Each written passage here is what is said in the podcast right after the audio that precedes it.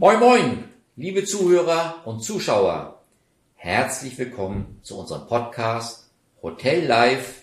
Freuen Sie sich mit mir zusammen auf Nicole Hesse, eine absolute Powerfrau, Vollblutunternehmerin und Eigentümerin des Hotels Seeblick auf der wunderschönen Nordseeinsel Amrum.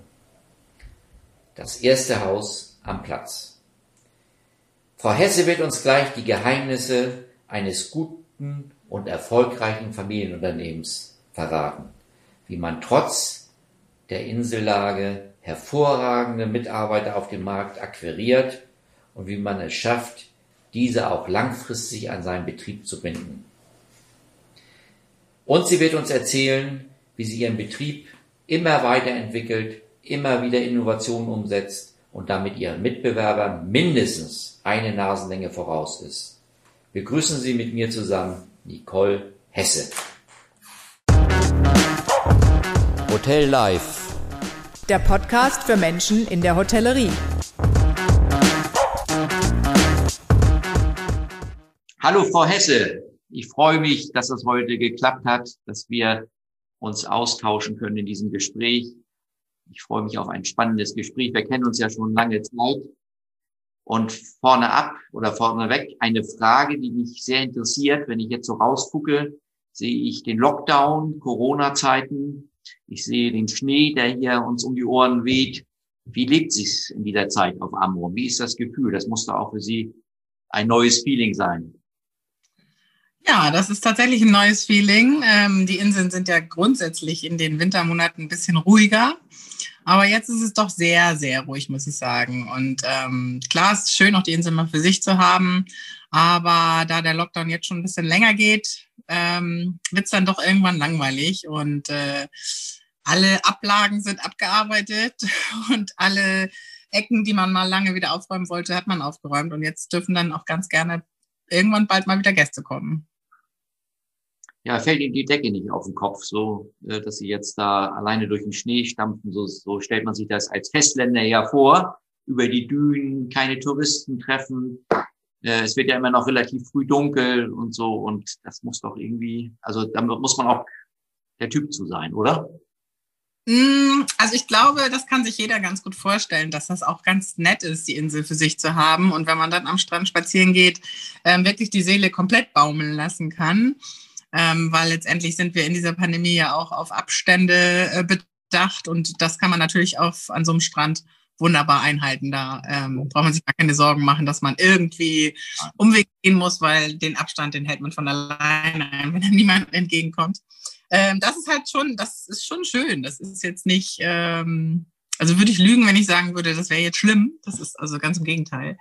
Nur, ähm, ja, also die Decke auf den Kopf fallen ist tatsächlich äh, eher so dann, wenn man ins Hotel kommt, ne? Weil man macht alles schön, wir haben jetzt viel renoviert, alles wieder hergerichtet und ähm, ja, wenn man das so für niemanden macht oder niemand das dann wirklich genießen kann und äh, das ist dann schon irgendwann ein bisschen deprimierend, ja. Ja, aber man kann das ja auch als Vorfreude darauf sehen, dass es bald wieder losgeht. Wir sind ja alle optimistisch. Ne? Das ist, dass sie sagen, also, okay, das machen wir alles schön. Optimistisch wir natürlich auch, sonst würden wir das ja alles nicht machen.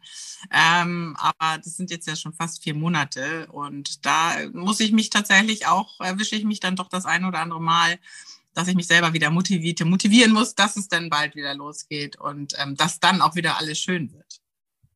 Frau Hesse, Sie kommen ja nicht von der Insel Amrum, Sie leben schon lange da. Sie, wo, wo sind Sie gebürtig her? Wo kommen Sie aus Schleswig-Holstein? Das weiß ich, aber wo, Sie sind ja vom Festland. Genau, also ich bin nicht gebürtige Amrumerin. Ich lebe zwar jetzt schon über 20 Jahre hier, aber komme gebürtig aus Dithmarschen und bin in Heide geboren, dort zur Schule gegangen, habe in Friedrichstadt meine Ausbildung klassisch als Hotelfachfrau absolviert und äh, dann hat äh, die Liebe einen nach äh, Amrum gezogen. Okay. Ja, also ich, ich kenne ja so im Bekanntenkreis auch viele, die sagen, ah, ich kann mir das auch gut vorstellen, so ein Inselleben, raus aus der Stadt, aus der Hektik, wenn ich da mal im Urlaub bin. Also ich kann mir ja vorstellen, da immer zu leben. Ne? Aber ich weiß auch aus meiner Erfahrung, die Menschen, die das denken oder oft denken, die dann nach einem Vierteljahr sagen, also bloß weg von der Insel oder auch von der Hallig oder egal, äh, mir fällt die Decke auf den Kopf. Aber Sie sind ja ein gutes Beispiel dafür, dass es nachhaltig ist und wenn Sie schon 20 Jahre auf Amrum leben, dann sind Sie ja schon Insulanerin, kann man ja schon sagen. Ne?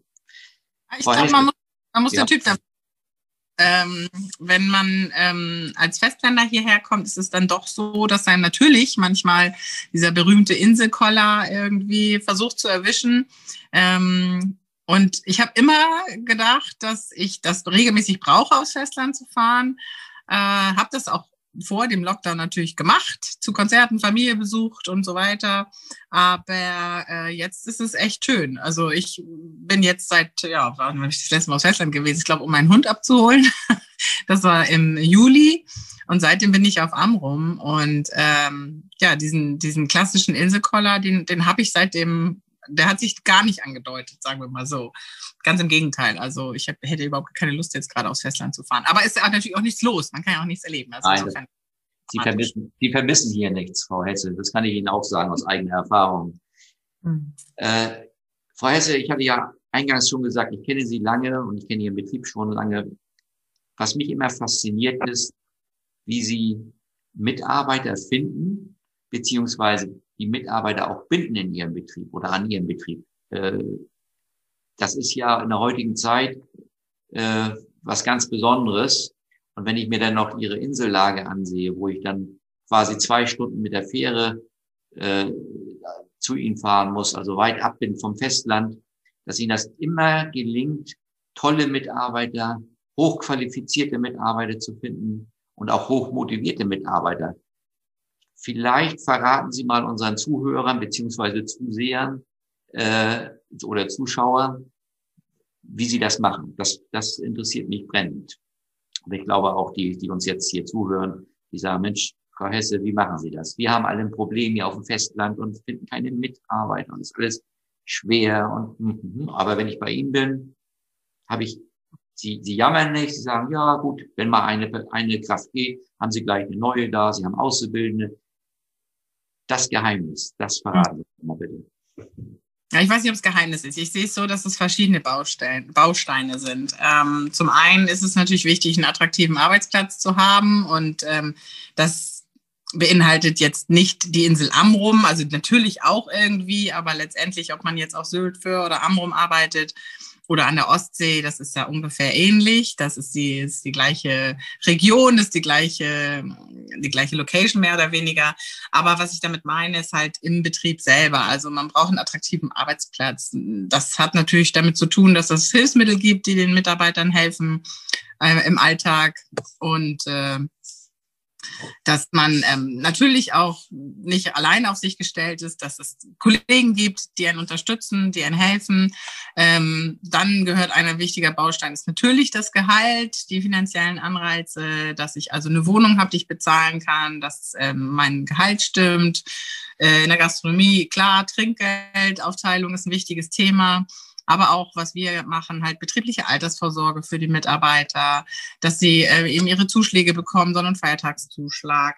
Und vor allem, und das ist, glaube ich, ein ganz wichtiger Baustein, dass man als Mitarbeiter weiß, dass das, was ich hier tagtäglich reinstecke, meine ganze Energie, die ich dem Betrieb widme, äh, wertgeschätzt wird. Also, dass auch mal jemand Danke sagt, dass man sich mal gemeinsam hinsetzt und den Tag bespricht, wenn was nicht so gut gelaufen ist, dass, dass die Mitarbeiter auch das Gefühl haben, dass der Chef ähm, hinter mir steht. Also in dem Moment, äh, denn wir haben natürlich auch Reklamationen und alles, aber ich stehe einfach uneingeschränkt hinter meinem Team und das ist, glaube ich, auch ein ganz wichtiges, ja, das ist ganz wichtig fürs Gefühl, ne, dass ich eben weiß, okay, egal was ich mache, die Chefin steht hinter mir. Ja, sehr gut. Das ist also, das klingt auch plausibel und ähm, Sie beweisen ja, dass das auch Wirkung hat, positiv auf den Betrieb und natürlich auch auf die Qualität, die sie liefern. Sie haben ja ein hohes Qualitätslevel oder Standard. Wie erfahre ich denn als potenzieller Mitarbeiter in Ihrem Team von dem, was Sie mir eben erzählt haben? Wie kommen Sie denn an die Leute ran? Das ist auch mal spannend. Ich meine, schalten Sie eine Anzeige in der AHGZ oder oder äh, was, was machen Sie und wie kommunizieren Sie das auch nach außen, dass Sie dann auch die richtigen Leute finden, beziehungsweise dass die Leute sich auch angesprochen fühlen von dem, was sie dort äh, dann anbieten. Es ist halt eine Mischkalkulation. Ne? Also auf der einen Seite, glaube ich, geht immer viel über Mundpropaganda. Also wenn jetzt die Mitarbeiter wissen, wir haben irgendwo eine Stelle ausgeschrieben, dass die natürlich auch in ihrem Umfeld ähm, das erzählen. Das ist zum einen wichtig. Klar machen wir auch klassische Anzeigen, ähm, ob das nun in Fachblättern ist oder in der Zeitung oder auch eine Anzeige über soziale Medien, die dann geteilt wird. Und dann muss man halt sich natürlich ein bisschen was überlegen, dass das jetzt nicht so ja 0815 ist. Ähm, also ich finde es immer ganz wichtig, dass man kommuniziert, was man bietet und auch was man erwartet natürlich. Aber in Form von einem witzigen Video oder mal ähm, ein Foto, wo das Team ganz traurig äh, reinschaut, äh, das ist natürlich irgendwie dann schon, glaube ich, eine, an also das spricht die Menschen anders an als jetzt irgendwie so eine trockene Anzeige mit einem Logo drinne. Also wir machen dann halt ein Foto mit dem Team, mit einem Schild in der Hand zum Beispiel. Wir brauchen dich oder wir suchen dich und ähm, das ist halt das, was, was funktioniert. Und ich habe halt auch so ein Recruiting-Video vor ein paar Jahren mal gemacht, hm, was wir den Gästen, äh, den Gästen, den Mitarbeitern oder den potenziellen Mitarbeitern, den Bewerbern schicken können, indem sie halt eben sehen, was bei uns abgeht, wie, wie unser Team funktioniert und vor allen Dingen auch, ähm, wie die Stimmung halt hier ist. Ja, das ist der richtige Weg, wie, wie, wie das ja bei Ihnen im Betrieb zu sehen ist. Äh, mich interessiert auch, wie Sie, Sie sind seit 20 Jahren jetzt auf der Insel, aber wie Sie die Übernahme äh, äh, ab, absolviert haben, also die Übernahme jetzt von einer Generation auf die andere. Sie haben ja, sind ja jetzt die dritte Generation, die den Bitte. Betrieb vierte, Entschuldigung, vierte Generation sogar schon. Und wie sie das geschafft haben, das so harmonisch äh, hinzubekommen. Äh, meine Erfahrung ist die, dass ich viele Betriebe sehe, die das nicht so harmonisch hinbekommen. Das ist auch immer sehr emotional belastet, das Thema Nachfolge, Übergabe dem Betrieb an die nächste Generation. Und was ich sagen muss, ist es ja auch bei Ihnen, Ihre Schwiegermutter arbeitet noch aktiv im Unternehmen mit und sie verstehen sich super. Also das ist auch einmalig. Und, und dann kommt noch hinzu, dass auch ihr Ehemann, von dem sie ja getrennt leben, äh, der für den Bereich Küche verantwortlich ist, sie sind quasi die Hotelmanagerin, dass sie sich mit dem super verstehen und dass alles harmonisch läuft und der Betrieb stetig wächst im Umsatz und, und, und in der, in der Beliebtheit. Frau Hesse, wie machen Sie das? Wie haben Sie das alles hinbekommen? Also die, die, die Übergabe, das, das Harmonische. Ja. Das, ja, das also, ist erstaunlich. Ich nicht äh, so zugeflogen. Das ist natürlich auch viel Arbeit und äh, viel Energie, die man reinsteckt. Ich glaube, das Allerwichtigste, das kann ich halt jetzt auch aus meiner eigenen Erfahrung mit meinen Kindern sagen, ist einfach, dass man gerne zur Arbeit geht, dass man jetzt nicht morgens am Frühstückstisch sitzt und sagt, ich muss jetzt zur Arbeit, sondern ich gehe jetzt zur Arbeit und dass man, wenn man es dann natürlich wirklich hat, aber diesen Spaß, den man an dem Beruf hat und an dieser Selbstständigkeit und ähm, mit diesen ganzen Steinen, die einem im Weg liegen, äh, dass das trotzdem eine Aufgabe ist, die man gerne macht. Mhm. Wenn man das den Kindern übermitteln kann, und das hat meine Schwiegermutter zum Beispiel auch erfolgreich ja bei ihrem Sohn gemacht, sonst hätte der das ja nicht mit mir übernommen, ähm, ist das zum einen erstmal wichtig. Äh, Unsere Kinder sind tatsächlich auch schon früh mit im Betrieb gewesen und haben uns geholfen. Wir durften dann halt mal mit äh, in die Küche, also Jan ist mit in die Küche, ein bisschen vorbereiten, wenn es für irgendein Event war. Der ist dann natürlich während des Events zu einem, in einem gewissen Alter dann zu Hause geblieben, ins Bett gegangen, war mal ganz traurig. Na, na, stimmt das auch? ja. Alter, er hatte halt mit drei Jahren seine erste Kochjacke bekommen. Also natürlich versucht man da auch den Kindern immer wieder ja, den Weg offen zu halten und zu sagen, also wenn ihr Lust drauf habt, dann, dann, dann hätten wir es natürlich gerne, dass ihr den Betrieb übernimmt. Aber ich habe auch immer gesagt, wenn sie irgendwann Lust auf was anderes bekommen oder keine Lust mehr drauf haben, dann sollen sie bitte bloß das machen, was, was sie erfüllt und was ihnen Spaß macht. Und ohne diesen Druck, den ja, glaube ich, auch viele verspüren, dass man den Betrieb übernehmen muss, den ja. die Eltern, ähm, ja, das ist halt, dann, dann macht es das leichter, dann, dann ist das, dann ist das leichter. Und ähm, so haben wir es halt mit unseren Kindern auch gemacht. Also unser Sohn lernt ja jetzt auch gerade Koch. Der ist jetzt in den letzten Zügen seiner Prüfung. Unsere Tochter macht Abitur, will dann Tourismus studieren. Und wenn alles gut geht, werden sie zusammen den Betrieb übernehmen. Aber das ähm, muss ja nicht so sein. Also wir hoffen es natürlich, sieht im Moment ganz gut aus, aber letztendlich haben sie trotzdem natürlich, äh, die Tür ist immer noch offen, sage ich mal so. Die Handschellen sind noch nicht drum ge, ge, gekettet. Mit meiner Schwiegermutter ist es tatsächlich so, dass die immer schon von Anfang an mich in den Betrieb, auch bevor ich den übernommen habe, äh, überall mit eingebunden hat. Das war für mich natürlich ein schönes Gefühl. Also wenn es um irgendwelche Umbaumaßnahmen ging, hat sie mir die Stoffe in die Schweiz geschickt, wo wir damals gearbeitet haben. Und ich durfte mit aussuchen. Und dieses Gefühl gebe ich jetzt zurück. Also ähm, sie hat zwar in dem Sinne, sag ich mal, nichts mehr zu sagen, weil sie den Betrieb abgegeben hat, aber sie ist halt immer noch die Seniorchefin und ich finde es auch ganz wichtig, dass die Mitarbeiter sie auch trotzdem noch wegen allem was fragen können. Also sie sagt dann zwar natürlich oft, ja, damit müsst ihr zu Nicole gehen, aber ähm, auch jetzt mit den Umbaumaßnahmen habe ich dann wiederum ihr die Stoffmuster hingelegt, die ich schön finde und sie durfte mitentscheiden. Also wir haben es wirklich uns übergeben, ähm, den Betrieb, aber jetzt nicht so krass. Also so nach dem Motto, jetzt bist du raus und hast nichts mehr zu melden, sondern eher so auf eine, eine langsame Art und Weise. Also sie sind aufeinander zugegangen. Jeder hat, hat auch Kompromisse sicherlich gemacht. Ne? Und äh, ja. gab es da mal ernsthafte Konflikte so hinter den Kulissen, wo sie gesagt haben, das war mal, da haben wir uns mal richtig, äh, sagen wir mal vernünftig, in Anführungsstrichen, aber ausgetauscht, wo wir ganz konträr waren, eine Entscheidung zu treffen, wo ihre Schwiegermutter gesagt hat, also nein, äh, Nicole, das mache ich nicht mit. Und sie gesagt haben mit ihrem Mann, ja, das, das machen wir jetzt. Gab es solche Extremsituationen oder ist es mehr bei Ihnen so immer so im, im partnerschaftlichen Austausch äh, ja. passiert? Eher das Zweite. Ich vergleiche das tatsächlich immer mit wie so einem ganz normalen Familienleben. Ne? Die ähm, Mitarbeiter. Kommt gerade eine Tür rein. Ja, ist doch gut.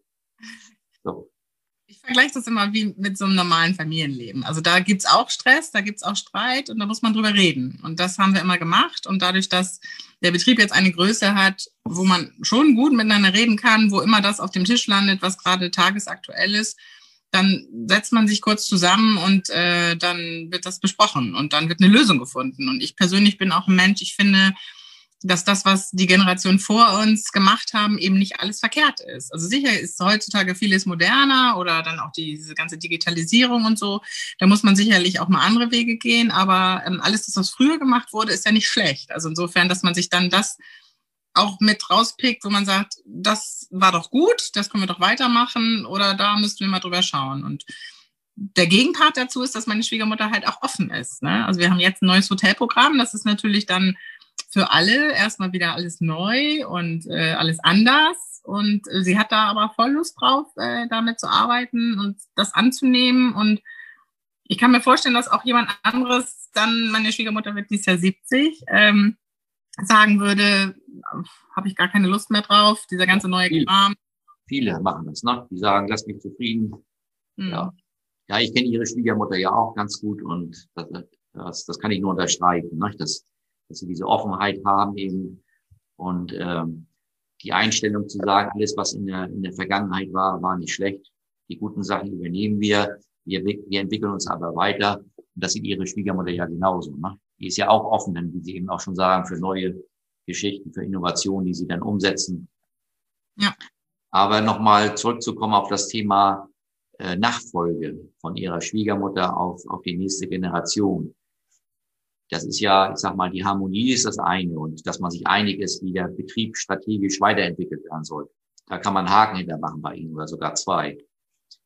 Aber jetzt direkt an Sie gerichtet. Ich meine, Nachfolge heißt ja nicht nur den Betrieb jetzt, sagen wir, im Operativen weiterführen, sondern es bedeutet ja auch, sagen wir, das Risiko zu tragen, nicht? Unternehmerin zu sein und, und, und äh, man kann die besten Ideen haben. Erstmal muss man sie dann auch umsetzen und das Umsetzen bedarf ja auch immer ja finanziellen Aufwand in der Regel mhm. und, und Risiko auch. Ja, also wenn man nach vorne geht, ich versuche mhm. jetzt was Neues. Ich, wir, wir sind innovativ, so wie Sie das ja auch äh, mit Ihrem Betrieb widerspiegeln. Gleichwohl haben Sie ja immer auch diesen Druck.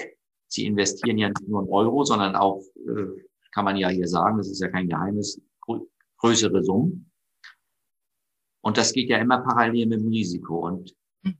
meine Frage an Sie ist es, wie gehen Sie damit um? Was machen Sie, um diesen Druck auszuhalten als Unternehmerin? Wie, wie, das, da können ja viele nicht mit um. Ne? Die, die sagen, ich kann diesen Druck nicht mehr aushalten, ich steige aus oder ich mache mich jetzt gar nicht selbstständig. Aber bei Ihnen habe ich den Eindruck, dass das so, ja, Sie tragen eine ordentliche Last, aber man sieht Ihnen das nicht an. Ich kann natürlich nicht in Sie reingucken. Mhm. Die, die, die, aber vielleicht erzählen Sie uns mal so ein bisschen internas, wie Sie damit umgehen und wie Sie das sehen. Ja. Ja, also ein bisschen muss man sicherlich dafür gemacht sein, äh, dieses Risiko eingehen zu wollen und auch ähm, diese Challenge quasi, sag ich mal, zu akzeptieren und zu sagen, okay, ich investiere jetzt meine ganze Kraft und Energie und äh, auch äh, ja das Risiko. Ähm, aber das steht und fällt halt natürlich auch mit dem Betrieb oder dem Unternehmen, was man dann hat. Also wenn man jetzt auf so einer Insel, wie wir sie leben, ähm, wo die Welt noch in Ordnung ist, ähm, glaube ich, ist die Chance schon relativ gut, dass das funktioniert. Natürlich hat uns jetzt gerade die aktuelle äh, Pandemie mit dem Lockdown gezeigt, dass egal wie gut man ist, egal wie viel Werbung man macht, egal wie viel man renoviert, trotzdem einer einen den Laden abschließen kann, zumindest für, für eine Weile. Das ist schon hart und das ist auch was Neues für mich gewesen. Ähm, natürlich hadert man auch mit sich selber, aber ich bin halt kein Mensch, der den Kopf in den Sand steckt, weil dann sehe ich nichts mehr. Äh, insofern bin ich da schon auch immer, habe immer die Hoffnung, hab, bin immer positiv und ähm, ja, wie gesagt, stecke meine ganze Energie da rein. Und das Zweite ist natürlich, ich stehe ja nicht alleine davor. Also ich habe ähm, den Gunnar, der mit mir das zusammenträgt und meine Schwiegermutter ist noch da. Äh, die Kinder sind da und die ganzen Mitarbeiter, die letztendlich auch uns treu zur Seite stehen und auch immer da sind, wenn man, so wie jetzt, ähm, mit den ganzen Umbaumaßnahmen haben wir gesagt, so, wenn wir den eh zu haben, dann lass uns doch viele schon vorbereiten. Und die sind da gewesen, die hat keiner gemurrt oder gemuckt. Und äh, das ist halt letztendlich im Alltag dann auch so. Ne? Also alles das, was so an Anforderungen vor mir steht, ich habe die Verantwortung, das weiß ich auch, die, der, der bin ich auch bewusst und die, die trage ich auch. Aber ich habe ähm, eine Rückendeckung und das ist so dieses ganze Seeblicker-Konzept, was mir dann halt auch das leichter macht. Das gibt Ihnen also die Kraft. Also Sie, ich höre raus, Sie, Sie zweifeln gar nicht, dass es schiefgehen könnte. So, so hört sich das jedenfalls für mich an. Wenn Sie was planen, wenn Sie was umsetzen, sagen Sie, erstmal zweifle ich nicht daran. Sie, klar, man muss mhm. überzeugt sein, aber Sie sagen auch nicht, das, das geht nicht viel. Hier, hier läuft das schon. Und äh, ich bin gebettet quasi familiär gut gebettet und auch mit meinem Team, mit meinen Mitarbeitern. Und äh, dadurch spüren sie, verspüren sie gar nicht so einen Druck. Den Eindruck habe ich jedenfalls, ne? Dass sie gar ja. nicht so. Ich meine, ich bin nun auch nicht, ich bin zwar blond, aber nicht naiv. ähm, ich stecke natürlich schon alles ab. Ne? Also ich gucke schon, in welche Richtung ja, kann. Ja, ja Möglichkeiten. Ähm, aber wenn es dann darum geht, ein Risiko einzugehen, und das tue ich natürlich, wenn ich jetzt wieder einen neuen Kredit aufnehme und wieder viel Geld in die Hand nehme. Ich bin aber davon überzeugt, dass wir ein gutes Produkt haben und wie gesagt, die Rückendeckung stärkt ein. Ähm, und dann gucke ich in die Richtung, aber ich mache mir keine Sorgen um diese ungelegten Eier, weil das mache ich dann, wenn es soweit ist. okay. Ja. Spannend. Also das, äh, denke ich mal, wird auch viele motivieren, die vielleicht jetzt auch gerade in diesen Zeiten, sage ich mal, so ein bisschen wirklich den Kopf in den Sand stecken, wie Sie sagen, wenn ich den Kopf in den Sand stecke, sehe ich nichts mehr. Ne? Ich meine auch, man sollte hm. optimistisch sein. Immer wenn ich, wenn ja, Entschuldigung. Nein, alles gut. Auf jeden Fall, weil zu, der, zu dem Beruf gehört natürlich auch, beziehungsweise zu unserer ähm, Branche, dass man gerade auch jetzt wieder sieht, wie wichtig Reisen ist, wie wichtig es ist, mit der Familie oder den Liebsten mal ein paar Tage Auszeit äh, sich zu gönnen, aufzutanken und gerade auch jetzt nach dieser ganzen Homeoffice, Homeschooling-Geschichte ähm, wieder ja, Kraft zu tanken, die Akkus aufzufüllen. Und das kann man halt am besten, äh, wenn man ein paar Tage verreist und ob das jetzt an die Nordsee ist oder in die Berge oder was auch immer.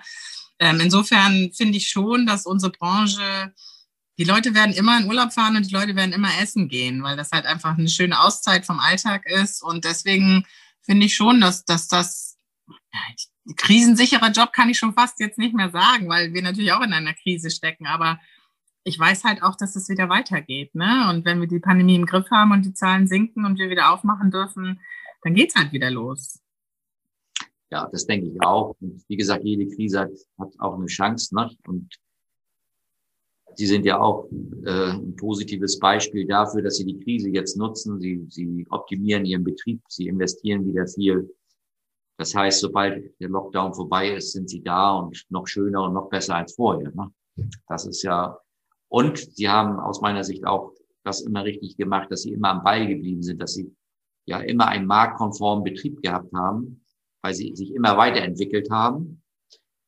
Und äh, auch wenn, wenn die Betriebe, die sich weiterentwickelt haben, jetzt auch Schwierigkeiten haben und, und, und vielleicht gefrustet sind ein Stück weit, werden diese Betriebe aber nach dem Lockdown wie Phoenix aus der Asche durchstarten und äh, gute Umsätze machen, gute Geschäfte machen. Im Gegensatz zu den Betrieben, die, sage ich mal, schon vor der Corona-Krise Geschäftsmodelle gehabt haben, die einfach nicht mehr marktkonform waren, äh, Investitionsstau, nicht innovativ genug und so weiter ich glaube, diese Betriebe, ja, die werden, werden von der Bildfläche Fläche nachher verschwinden. Das ist so meine persönliche Einschätzung.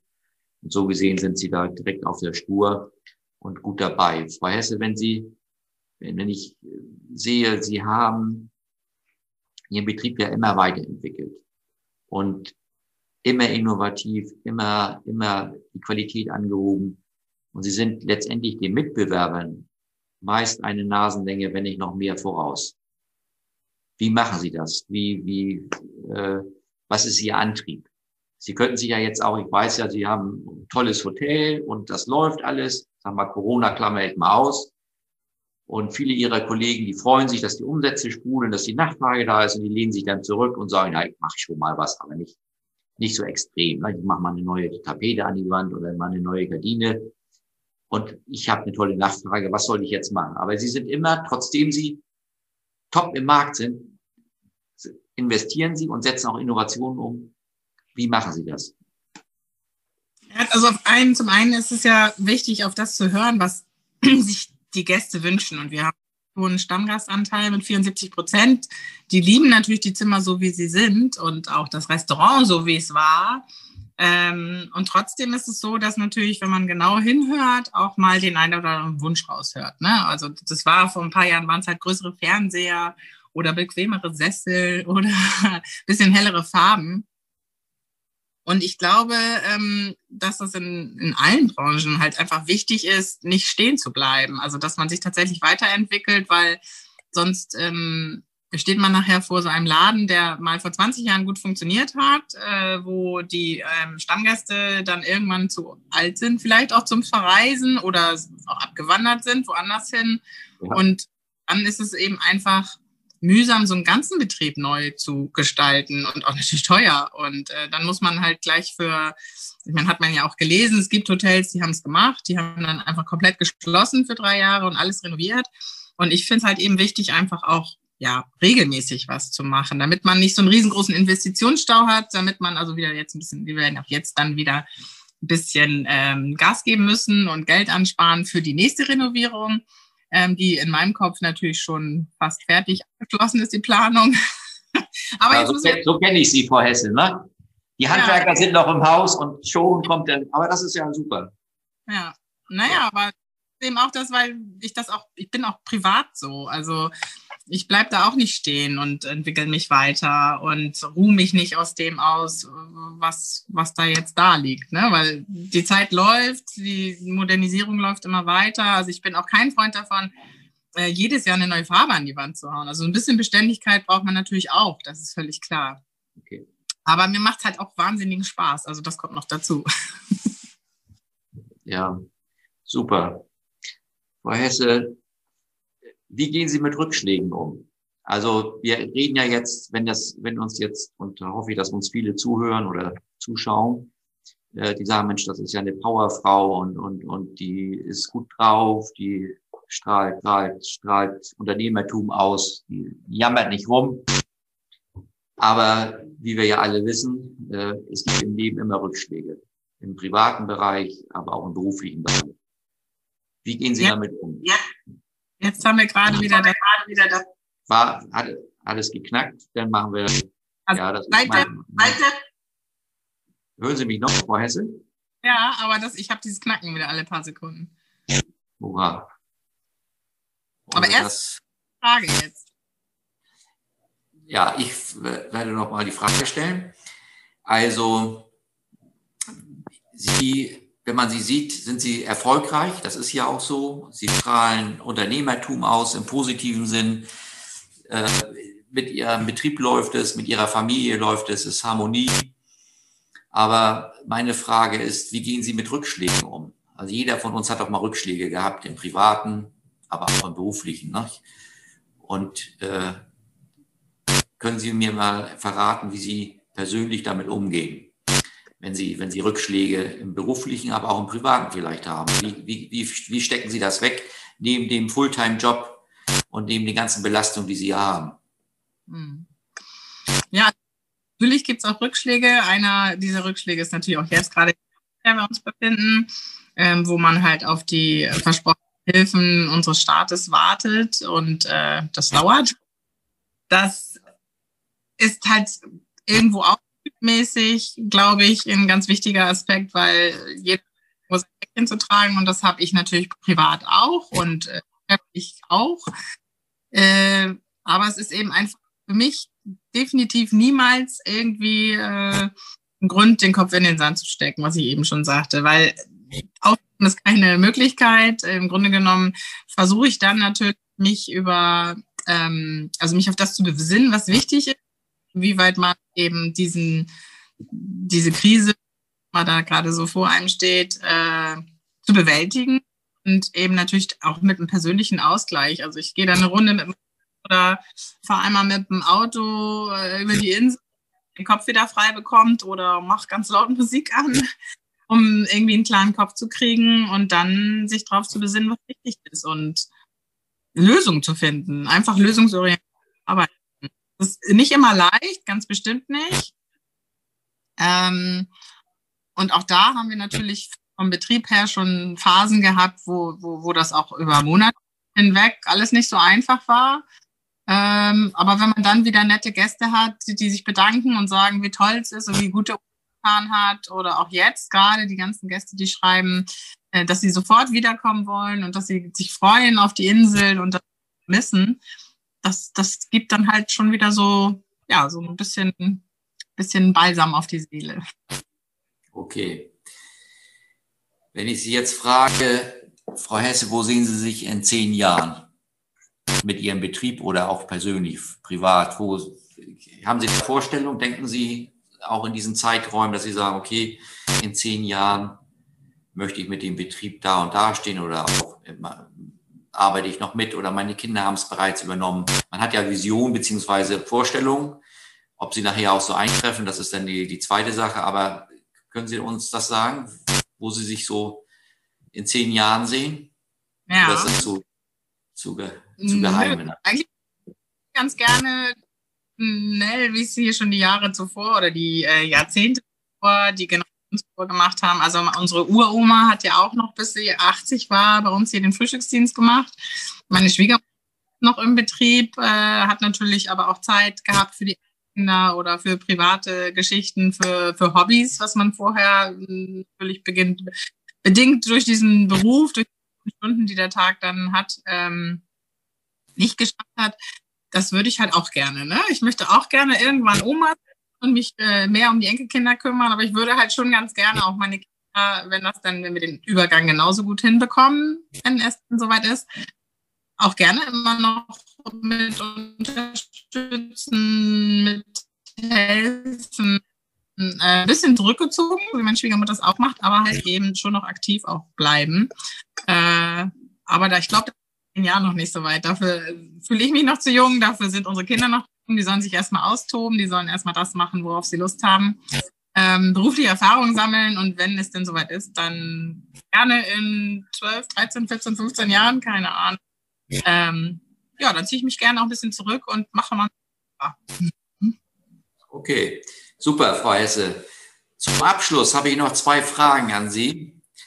Und zwar die erste ist, ähm, was war Ihre größte Herausforderung in Ihrem unternehmerischen Handeln oder Leben? Was, wenn Sie jetzt zurückblicken, was war da das, das ja, die größte Herausforderung äh, in Ihrem Leben? Können Sie uns das sagen? Ja, also eine der größten Herausforderungen war tatsächlich, finde ich, der Anfang. Also in dem Moment, als wir den Betrieb bekommen haben, ging es dem Seeblick nicht so gut finanziell. Das hatte natürlich äh, Gründe. Mein Schwiegervater war gerade gestorben.